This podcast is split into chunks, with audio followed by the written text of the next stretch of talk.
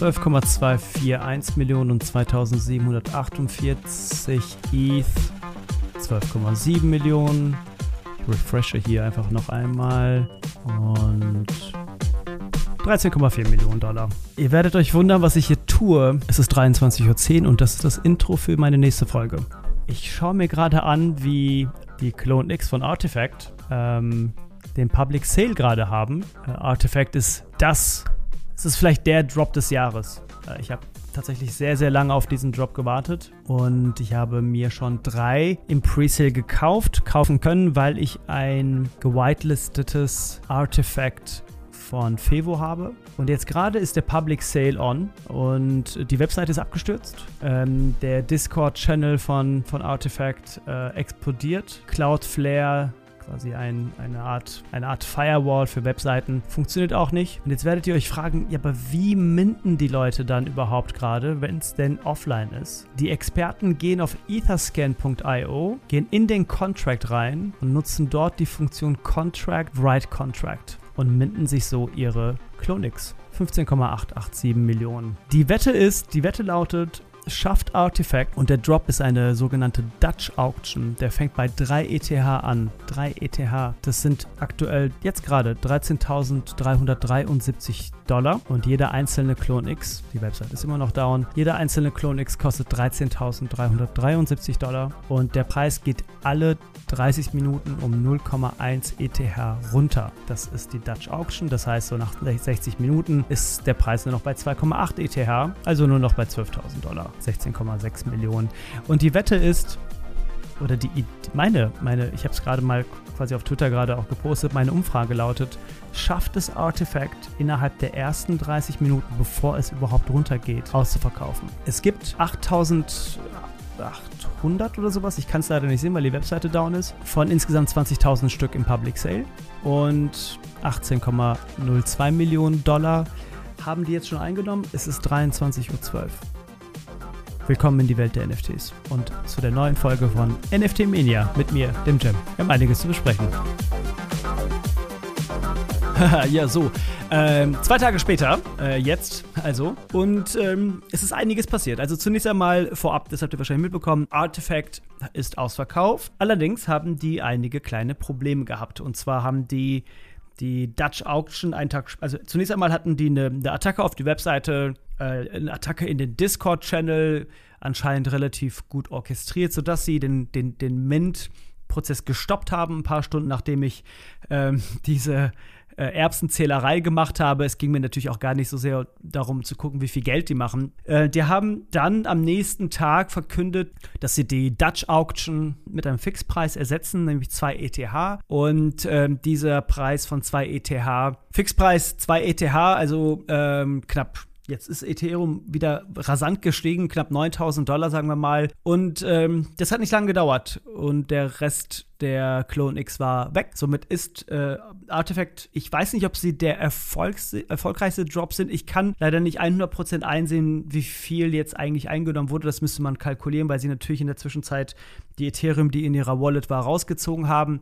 Aber sie müssten so um die 80, 90 Millionen Dollar gemacht haben. Und somit sind sie entweder der erfolgreichste oder einer der erfolgreichsten Drops aller Zeiten. Und jetzt mag man sich natürlich fragen, wieso eigentlich ist dieser Drop so krass durch die Decke gegangen. Was ist so besonders an diesem Drop und, und Jam? Wieso bist du da so überzeugt von? Könnte man mich fragen. Und es hat viele Gründe. Zunächst einmal, Artifact ist, äh, es geht, ich habe viel darüber gesprochen, es geht mir immer um Teams. Ich gucke sehr persönlich zumindest gerne darauf, wer steckt dahinter? Was sind das für Leute? Und diese äh, Jungs, die, das sind größtenteils so viel, ich weiß, nur Jungs sogar, die das alles ins Leben gerufen haben, die haben ziemlich schnell verstanden, dass äh, NFTs an der Schnittstelle Popkultur, Fashion und Technologie stattfinden und haben in Kollaboration mit verschiedenen Artists, unter anderem Fevocius, NFTs rausgebracht. Schuhe, Sneakers, die haben mit Sneakers angefangen und hatten quasi diese Vision von NFT-Variables, also NFTs, die man äh, als Metaverse-Klamotten für verschiedene Charaktere beispielsweise. Und wenn man sich so ein bisschen anguckt, die waren sehr, sehr erfolgreich mit dem, was sie gemacht haben. Offensichtlich haben viel verkauft. Aber die haben nicht aufgehört dort an der Stelle, sondern die haben einfach weiterentwickelt. Und die haben diese Clone X ins Leben gerufen, unter anderem in Kollaboration mit Murakami, der, so wie es aussieht, einzelne Trades nur entworfen hat. Denn auch dazu gehe ich gleich nochmal ein. Es gibt dort ein paar Restriktionen, was man mit den Clones machen kann oder darf. Zunächst einmal Team 1A. Gut aufgestellt, was, was das Visuelle betrifft. Die haben den, den Markt verstanden, die Community verstanden. Eine Million Follower auf TikTok. Und was sie auch hinbekommen, ist es wirklich eine Vision zu transportieren und zu vermarkten. Und das gehört halt nun mal auch ähm, in dem aktuellen NFT-Markt dazu, zu sehen, wie man eigentlich dieses, das eigene Vorhaben beschreibt oder auch verkauft bekommt. Das heißt, die haben auch wirklich es geschafft, diesen Hype zu schaffen mit, mit, ihren, mit ihren Ankündigungen. Und dieser Drop an sich, wenn man sich das mal genau anguckt, da kommen natürlich mehrere Aspekte zusammen. Das Thema Metaverse. Alle sprechen über Metaverse. Facebook äh, heißt jetzt Meta, wie ihr alle wisst.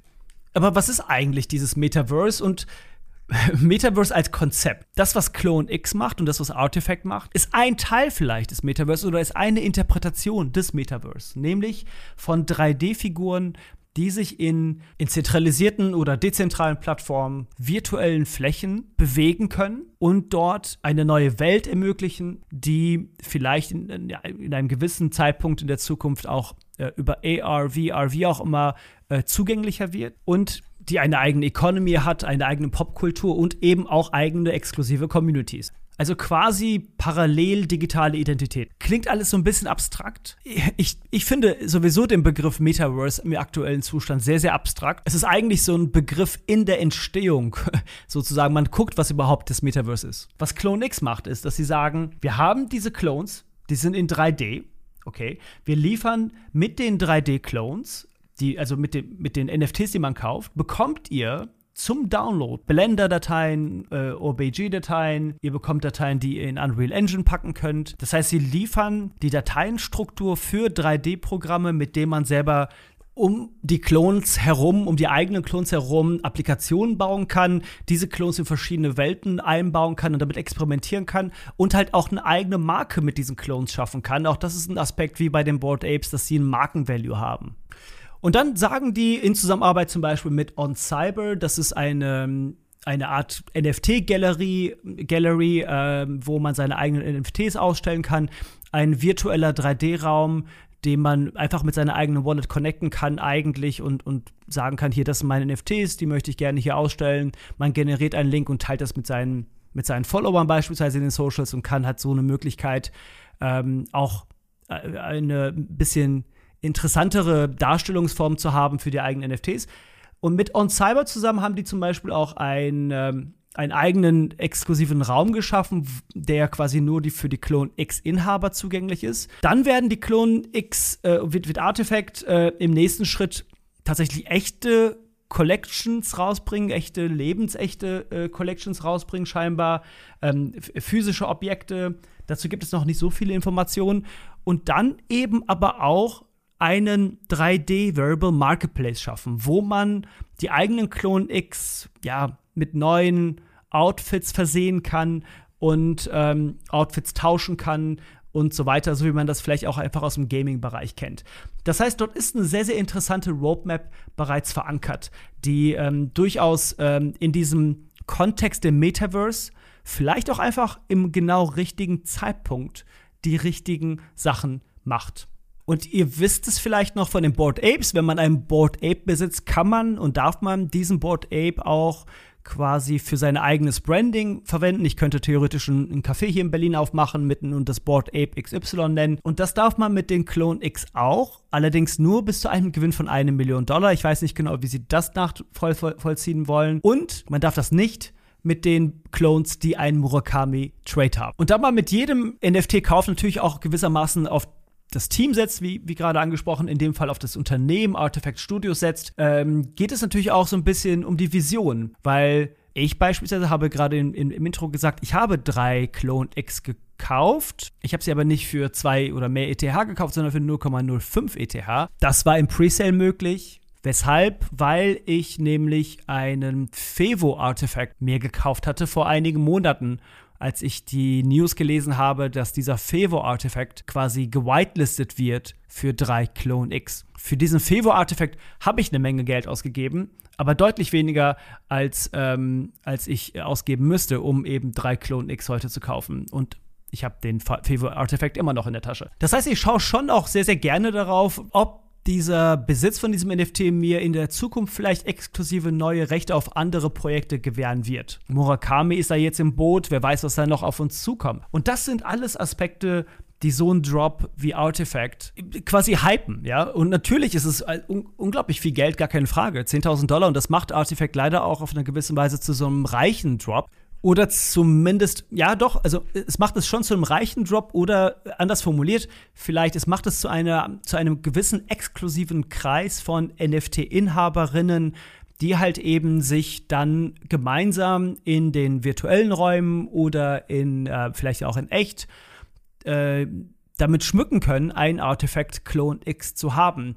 Das heißt, dort werden ähm, ja ab Abbildungen der Gesellschaft geschaffen, die schwierig sind auf eine gewisse Weise. Äh, exklusive kleine Kreise, muss man sagen, werden hier geschaffen durch die Clone X. Ja, das, das darf man und sollte man auch durchaus mit einem kritischen Auge betrachten. Nun, der Reveal, äh, und das ist etwas technischer, äh, technischer, aber ich finde, das ist durchaus ein sehr, sehr spannendes Thema in diesem Kontext.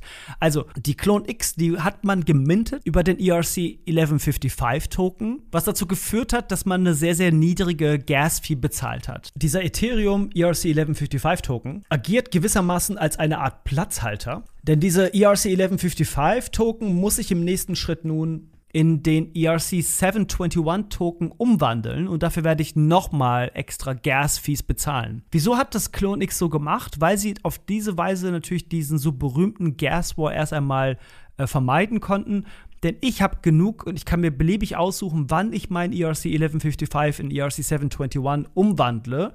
Und ich kann selber entscheiden, wann ich das umwandle und ich kann gucken, wie gerade die aktuellen Gaspreise sind und kann entscheiden, ähm, zu welchem Zeitpunkt ich das mache. Dieser Mechanismus wird übrigens äh, sehr, sehr oft mittlerweile genutzt, dass man eher mit einem 1155 äh, mintet und den später dann in 721 umwandelt. Wer jetzt sich genauer mit diesem Thema beschäftigen möchte, der kann gerne bei mir mal auf Twitter schauen. Da habe ich ein, zwei ähm, Artikel zu diesem Themenkomplex geteilt. Und ich weiß natürlich nicht, wie technisch ihr da draußen unterwegs seid und möchte da auch keine Zuhörerinnen verlieren auf dem Weg. Deswegen würde ich eher vorschlagen, diejenigen, die sich dafür interessieren, die schauen einfach mal ähm, auf Twitter vorbei und ich, ich, ich teile auch gerne mit euch den Artikel nochmal per DM. Genau, also Artifact hat ausverkauft. Es gibt Clone X. Äh, sind die Clone X die neuen äh, CryptoPunks? Ähm, das ist ganz, ganz schwer zu sagen. Keine Ahnung. Äh, Board Apes sind immer noch sehr gehypt. Ich habe jetzt gesehen, dass DJ, DJ Khaled, DJ Khaled, äh, sich ein Board Ape gekauft hat. Da gibt es ein lustiges Video zu, dass er am Ende das, nach, das hat ein Freund für ihn gekauft und dann sagt er so,